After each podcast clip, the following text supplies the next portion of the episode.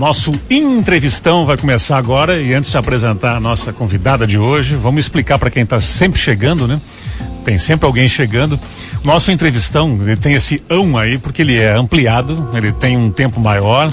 A gente consegue então é, conversar com mais tempo, inclusive com o nosso convidado escolhendo músicas, enfim, essa é a ideia. E claro que com a entrevista um tempo maior a gente consegue é, realmente fazer a conversa, né? Que a conversa exista, né?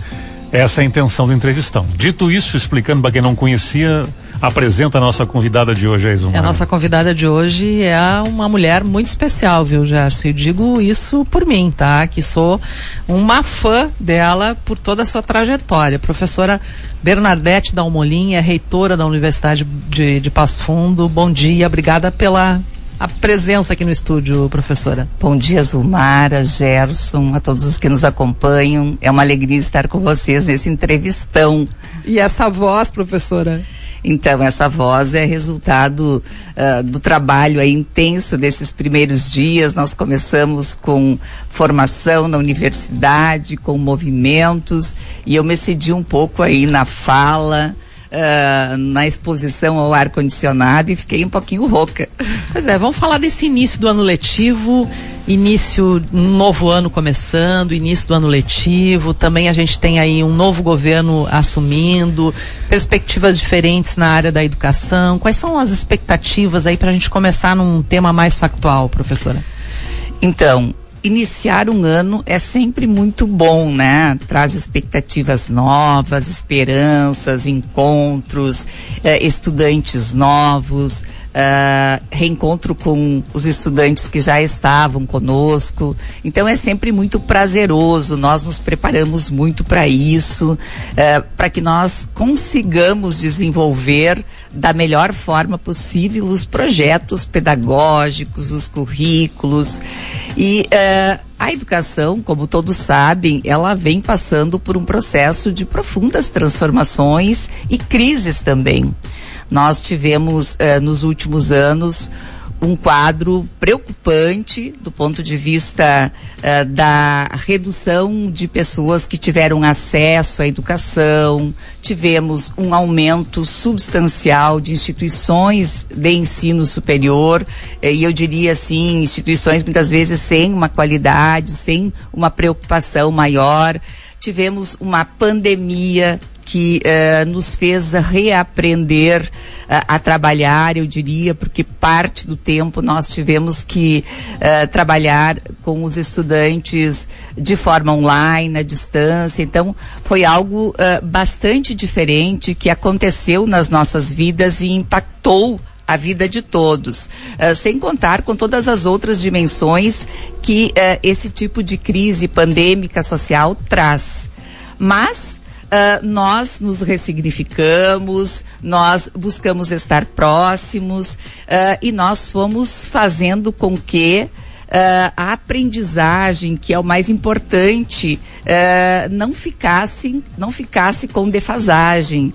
Então nós, nós tivemos todo um preparo na universidade, tivemos uh, um trabalho exaustivo, eu diria, de toda a comunidade acadêmica, junto com os estudantes, para garantir a permanência Uh, isso não foi fácil, né? Porque muitos uh, realmente tiveram uh, de trancar, de parar, de dar um tempo aí, quer seja por questões econômicas, por, por questões da própria pandemia, de perdas.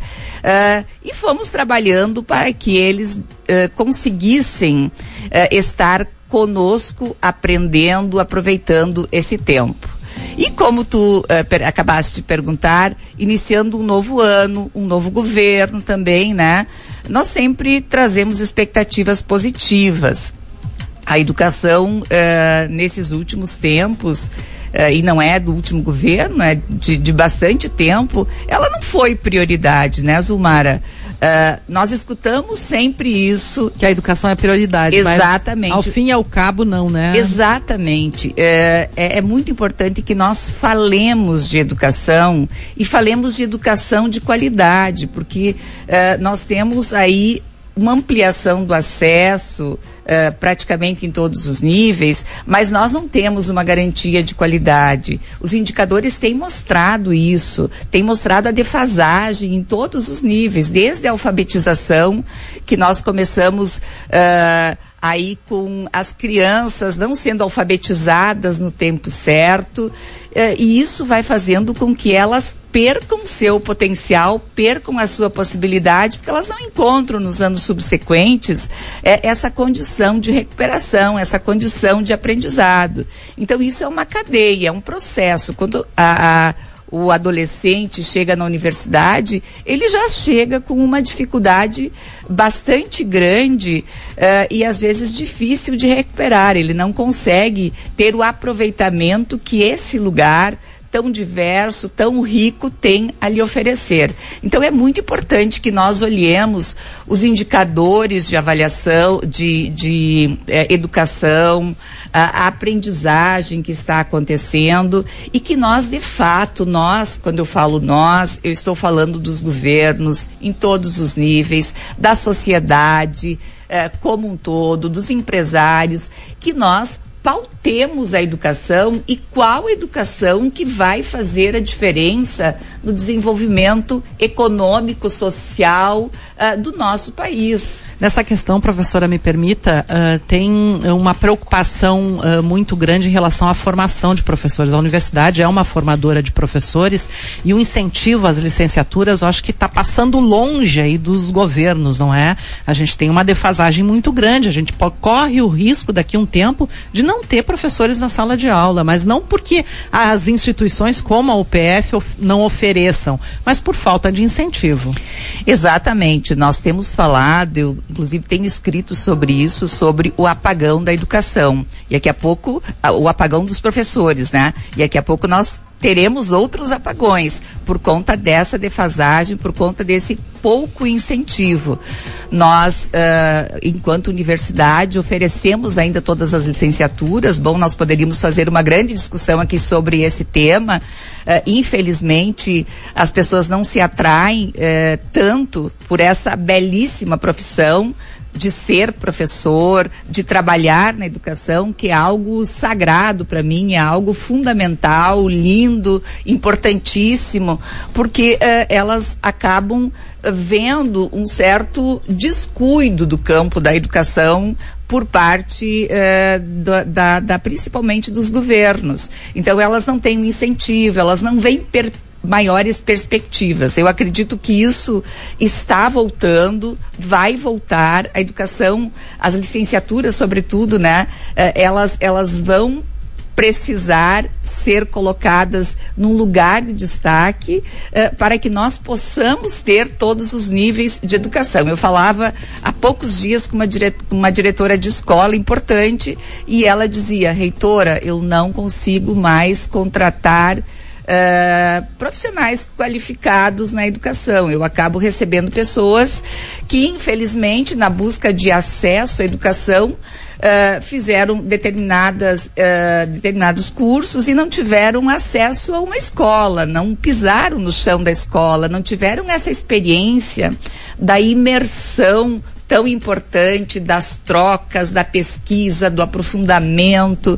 Ah, bom, isso vai trazendo de fato uma dificuldade, uma defasagem. Então, é, é, é muito importante esse tema não só uh, no campo, falando aqui das licenciaturas, é claro que uh, os professores formam todas as outras profissões, mas é importante nós olharmos, por exemplo, a questão do desenvolvimento de um país. A educação, ela de fato é transformadora. Eu, eu tenho convicção plena de que ela é o eixo central para o desenvolvimento do país. Uh, e nós, uh, infelizmente, estamos perdendo tempo, muito tempo. Esse tempo está nos custando caro e nos custará ainda mais caro se nós pensarmos do ponto de vista do desenvolvimento global, mas se nós pegarmos, por exemplo, o viés da economia, nós teremos aí uma dificuldade de assumir postos importantes de trabalho uh, que certamente farão a, a, diferença na questão do desenvolvimento econômico, do desenvolvimento uh, macro das empresas, enfim, de todos os segmentos da sociedade.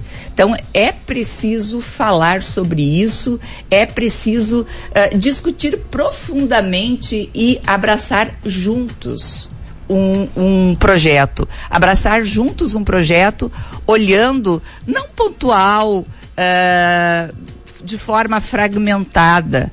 Nós precisamos pensar num projeto de educação, precisamos nos voltar para ele e precisamos entender, enquanto instituição, sociedade, governos, que a educação é um processo complexo. Nós uh, precisamos de escolas bem qualificadas, de professores qualificados, de infraestrutura, mas nós precisamos também de outros elementos, né?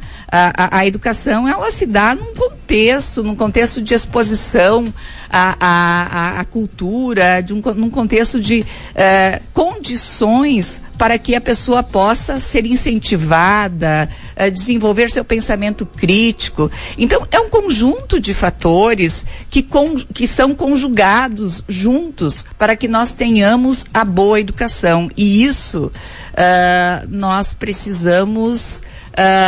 Trabalhar, eu diria assim, nós precisamos pensar com profundidade.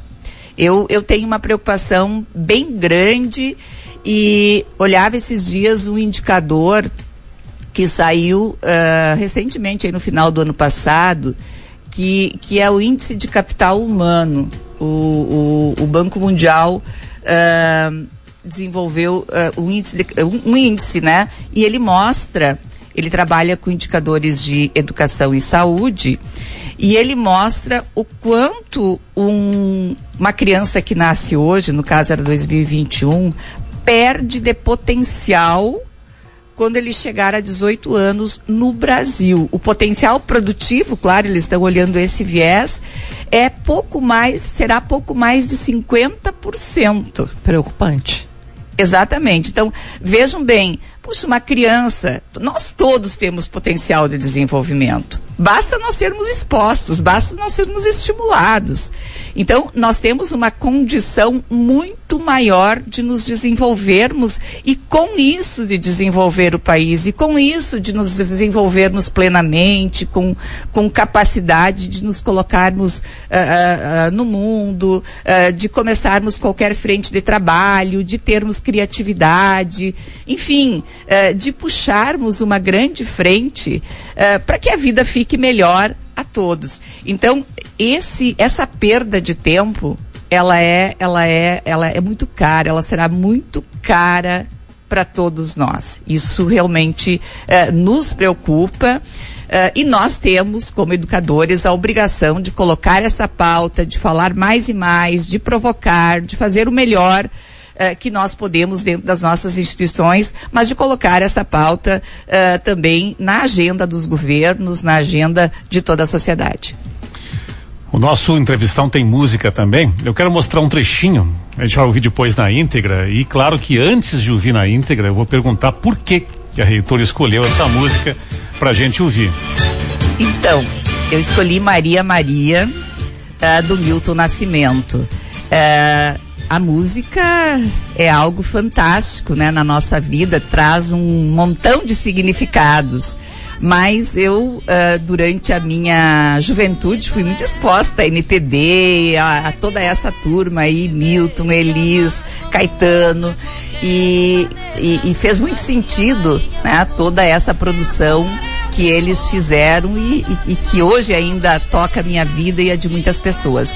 E Maria Maria, ela traz a Maria, a mulher, a coragem, a, a dor, o enfrentamento. Uh, ela traz, eu acho que muito da minha vida, muito da vida da minha mãe, muito da vida das mulheres uh, que estão aqui dentro da universidade, que eu encontro na comunidade. Então é é, é, é, uma homenagem às mulheres, às Marias, à luta, à vontade, uh, ao espaço da mulher na sociedade, uh, que ainda né, se encontra em defasagem em relação aos homens. É, é linda, uma música linda uh, e que eu ofereço a todas as mulheres e homens, claro, que nos escutam. Vamos fazer um intervalinho? Na sequência, na volta, nós vamos escutar na íntegra aqui o Maria Maria, que é do Milton, nessa versão linda da Elis Regina. Já voltamos. Rádio UPF. Olha, eu toquei um trechinho do Maria Maria, que é uma, uma das solicitações musicais da nossa entrevistada de hoje, professora Bernadette Dalmolin. Essa música, ela tem uma letra realmente muito linda. Ela é do Milton, lá dos final dos anos 70. Muita gente gravou, mulheres inclusive gravaram. A Elis, né, que a gente vai ouvir a versão agora. Mercedes Sosa também se apaixonou por essa música, gravou. Vamos escutar então que ela merece ser ouvida com carinho. E já voltamos depois, na sequência, pegando o embalo de por que, que foi o Maria Maria, mulheres fortes, a enfermagem na vida da professora Bernadette, enfim, já voltamos. Café Expresso, entrevistão, onde quem está com a gente aqui escolhe uma música, escolhe duas músicas, vai ter outra depois no finalzinho do café. E aí, Zumar, por onde olha, retomamos? Olha, gente, eu já vou dizer por onde, onde retomamos, mas eu vou já reivindicar pro, pro, pro nosso supervisor aqui, chefe do programa, que a gente vai precisar de um tempo maior pro entrevistão, viu? Porque vai ficar coisa para falar é aqui com a, com a, professora Bernadette. Eu quero começar falando de Esperança Equilibrista, que foi uma revelação para nós aqui agora. A professora acaba de nos nos revelar que esse foi o título fantasia da tese dela na, na graduação de enfermagem. Daí, uh, a partir disso, uh, professora Bernadette, queria saber como é que foi a escolha pela enfermagem, porque eu acho que tem uma relação aí com a infância, com a sua criação, com a sua vida. Eu quero que só nos conte essa, essa história aí. Ótimo, Zumara. Uh, então, eu vou começar pelo fim eu, uh, na minha infância, acabei sendo mais exposta, digamos, aí, uh, a algumas profissões. Dentre elas, a profissão da docência, de professoras na família e de enfermeiras na família. Uh, inicialmente, eu imaginava ser professora. Aí eu comecei a conhecer um pouco mais uh, o que as minhas tias, que eram enfermeiras, faziam. E elas me apresentavam um mundo que me encantava. Um mundo que falava uh, de cuidado, de cuidado humano, de pessoas, uh, de possibilidades de organização de serviços e sistemas de saúde, onde não havia. Elas me mostravam a independência da mulher também, a possibilidade uh, de sair, de ter uma remuneração adequada isso tudo foi me encantando e me conduzindo para esse campo. Eu acabei conjugando a enfermagem e a docência. E, e isso foi muito importante para para minha vida, né? Eu sou realmente apaixonada pela educação, apaixonada pelo cuidado humano. Durante muitos anos uh, eu trabalhei na assistência mais direto, na atenção à saúde. Talvez uh, nem todos uh, saibam, mas a enfermagem ela trabalha com três eixos importantes e fundamentais, que é a atenção à saúde, a gestão e a educação. Então ela tem esse, esse combinado e eu ainda na graduação eu fiz licenciatura, que era uma complementação, eu pude fazer também a licenciatura. Uh, durante muitos anos eu acabei, eu, eu trabalhei eh, mais diretamente na assistência e na gestão da saúde. E eu diria assim que a enfermagem ela trouxe uh, uh, muitos elementos importantes, ela deixou marcas em mim uh, de, de humanidades, de alguém que escolhe trabalhar com o ser humano em todas as suas fases, em todas as suas facetas. Ela me deixou coragem também, foi me dando coragem, né? Marcas importantes uh, de alguém que escolhe trabalhar com uma área desafiadora, uh, por onde passa a dor, a morte, o sofrimento, uh, por onde uh, a gente precisa pensar de uma forma sistêmica. Então ela foi me dando habilidades e competências bastante importantes para eu entender as pessoas, os sujeitos, as coletividades, para a gestão também, porque a gente acaba trabalhando desde a microgestão, a gestão do cuidado, que a gente fala, né? Até a gestão das equipes, a gestão dos serviços, a gestão dos sistemas de saúde. E eu fui fazendo minhas formações eh, complementares. O bonito da vida, quando a gente é imerso a, a uma universidade, é esse. A gente escolhe, a gente escolhe uma determinada profissão, mas a gente tem a possibilidade de puxando campos de conhecimento, agregando conhecimento, de acordo com aquilo que a gente uh, acredita, uh, com aquilo que a gente vê como possibilidade potencial de desenvolvimento e, e eu fui fazendo, fazendo isso ao longo da minha vida. Eu, eu acabei uh, me direcionando para a área da saúde pública. Eu fiz uh, mestrado e doutorado nessa área. Antes disso, eu fiz uma residência em saúde mental, então eu fui fazendo recortes que me interessavam muito dentro do campo da enfermagem. Fiz dois anos de residência em saúde mental. É, tem uma brincadeira aí que na época eu namorava com o meu marido, né, com o Jorge, e ele brincava e dizia que eu estava internada no São Pedro. Porque a gente fica interno lá, né? O residente passa 60 horas semanais por dois anos dentro de um serviço. Então, eu acabei trabalhando uh, muito com saúde mental, saúde pública, gestão, e a educação foi entrando gradativamente na minha vida. Quando eu fiz residência, a minha preceptora lá de Porto Alegre já me convidou para trabalhar aqui, porque ela já trabalhava. E aí tu puxas uh, um, um, tema que é a minha... Esperança é, equilibrista. Isso. Na verdade, é, foi o tema da minha tese de doutoramento. Ah, doutorado. Isso. Uh, eu eu uh, trabalhei, então, fiz doutorado na, na USP, na Faculdade de Saúde Pública da USP e com o recorte da saúde mental. E eu trabalhei com pessoas em sofrimento psíquico grave, com psicóticos, né? É, pessoas que têm um sofrimento psíquico mais grave. Aqui no município de Passo Fundo, eu fiz uma etnografia, foi realmente linda. Uh, e, e fui buscando compreender como era a vida dessas pessoas para além da doença, para além dos sintomas, porque sempre me incomodou esse filtro dos sintomas, que muitas vezes nós, como profissionais de saúde, não conseguimos transpor nós acabamos olhando, ah, tem alucinação, delírio, etc, etc, faz isso, aquilo. Mas quem é essa pessoa? O que ela faz no dia a dia? Como ela vive? Que estratégias ela cria para sobreviver a esse cenário, por vezes, tão difícil?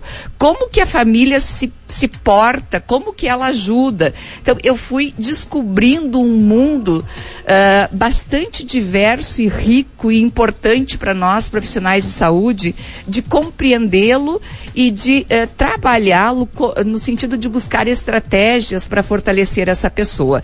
E aí, eh, no momento do, do título, me, me, surge, né, salta a questão da esperança equilibrista, uh, de, de estratégias fantásticas que essas pessoas no mundo tão controverso, no mundo por vezes tão difícil, criam uh, para sobreviver, né, para tentar ser feliz, para tentar tocar sua vida e aí a justificativa do nome tu faz uma relação óbvia com a Elise Regina, não é? Com a música dela. Professor, antes da próxima pergunta, a Grazi está mandando um recadinho aqui. A professor, a Proberna foi uma das melhores prof que eu tive na vida, exemplo de mulher. Tá na escuta do programa. Querida, obrigada. É, eu quero saber agora, uh, pro, porque toda essa bagagem que você traz da enfermagem, você diz que ela tem três eixos, um deles é a gestão. Uh, o que, que isso contribuiu na gestão da Universidade de Passo Fundo? Porque você fez história, sendo a primeira mulher reitora, fez da, da UPF depois de 50 anos, fez história se reelegendo reitora da instituição. O que que essa uh, bagagem da enfermagem, da docência, traz para dentro da, da gestora, como gestora da, da, da, dessa que é a maior instituição de ensino superior do Norte Gaúcho? Olha, Zumara, eu acredito que uh, é um processo, né? Nós, nós vamos, uh, de acordo com a nossa história, com a nossa vida, aprendendo, buscando, crescendo. Uh, eu já venho de casa e de, de, de jovem, né? Com, com um jeito e exposta à curiosidade, à criatividade. Eu sempre fui muito inquieta, sempre quis um mundo melhor para mim, para minha família, para os meus filhos, para enfim, para a sociedade. E a enfermagem, sim, ela me deu muitos elementos, ela me, ela me expôs a situação da gestão. E ela me expôs uh, a situação da, na gestão de um jeito que eu acho muito interessante, porque é compreendendo o ser humano. Né? É, é, é, buscando uma compreensão do humano, é trabalhando relações interpessoais, é, é mediando, é, é, se colocando de fato no lugar do outro, mas é, entendendo esse outro. Uh, e isso foi fazendo com que eu me encantasse, que eu fosse ocupando gradativamente lugares na gestão. Eu não, não imaginei um dia que eu iria estar reitora da UPF, jamais. Mas a minha vida foi me conduzindo a assumir espaços, desde espaços uh, nos serviços que eu trabalhava. Trabalhei anos eh, em, em, saúde pública, em secretarias de saúde de município, depois eu fui concursada no estado do Rio Grande do Sul, então eu trabalhei muito, eu trabalhei muitos anos na área da enfermagem, na área da saúde pública, na área da saúde mental. E, e eu acho que todo esse caminhar ele foi me dando elementos uh, de formação e foi também me fazendo buscar mais. Eu sempre gostei da área uh, da gestão, tanto que eu, eu escolhi fazer saúde pública e saúde pública tem um um, um, eixo, uma, um pé muito forte na área de indicadores eh, de saúde, de resultados, de políticas públicas, eh, de, de gestão mesmo para resultados. E, e, isso foi fazendo com que uh, eu me direcionasse, ou fosse direcionada, ou fosse assumindo uh, determinados postos até um determinado momento chegar na, na, na gestão da, da vice-reitoria eh, de extensão e, na sequência, a reitoria. Bom, professora, nosso, nossa entrevista tá, o entrevistão tá chegando no final, não é? Eu vou pedir para a senhora dar uma palavrinha aí para professores e alunos da UPF que estão iniciando o ano letivo e já na sequência, né, Gerson? Pode pedir a segunda música. A gente passa o café e depois no finalzinho lá, é, a gente volta, porque tem que tocar e explicar por quê ah, também. então tá. Então é, no finalzinho ela, ela, pede a segunda. Então, agora a mensagem para professores e alunos. Então, eu quero desejar a todos os colegas, professores, funcionários, estudantes, uh, um excelente semestre. Sejam todos bem-vindos de volta né, nesse momento importante. Nós, professores e funcionários, estamos desde o dia 1 de fevereiro aqui trabalhando, uh, revendo os currículos, revendo os planos de ensino, planejando, aprofundando, porque é, é importante que nós estejamos, estejamos sempre atentos às necessidades de cada momento. Então, estamos de braços abertos, esperando nossos queridos estudantes. No sábado, à tarde, nós vamos fazer um belíssimo evento. Eu convido a comunidade toda para vir aqui, os nossos. Uh, calouros uh, também vão chegar aí, junto com os seus familiares, e quem quiser vir à universidade, conhecer e, quiçá, fazer uma imersão nesse mundo tão maravilhoso que faz tanta transformação na vida das pessoas. E no entrevistão, o direito a duas músicas existe, mas é um direito com dever. Né? Tem que explicar por que dessa música. Professora, a segunda música é? Trembala, Trembala. Eu acho que ela expressa muito uh, os valores da vida, o que importa, né? Ela mostra que nós somos passageiros aqui e que nós precisamos olhar para aquilo que de fato uh, tem sentido, aquilo que nos faz feliz, aquilo que uh, vai nos dar sustentação, vai nos fazer melhores. E tem um elemento aqui bem rapidinho que me toca nessa música, que é o fato dela ser é, muito requisitada nas formaturas na hora da homenagem dos pais. É impossível não chorar nesse momento. Em que nós vemos os filhos, os pais e os filhos se abraçando, cheios de expectativas, agradecendo aí pela vida, agradecendo pelas oportunidades que os pais puderam dar aos filhos. Então ela é cheia de significado para mim e gostaria que vocês também pudessem escutá-la com esse carinho. Bacana. Pela presença, obrigado, professora. Obrigada, professora. Um abraço grande. Obrigada, foi um prazer. Vamos ouvir juntos então o trem bala para encerrar o nosso café de hoje.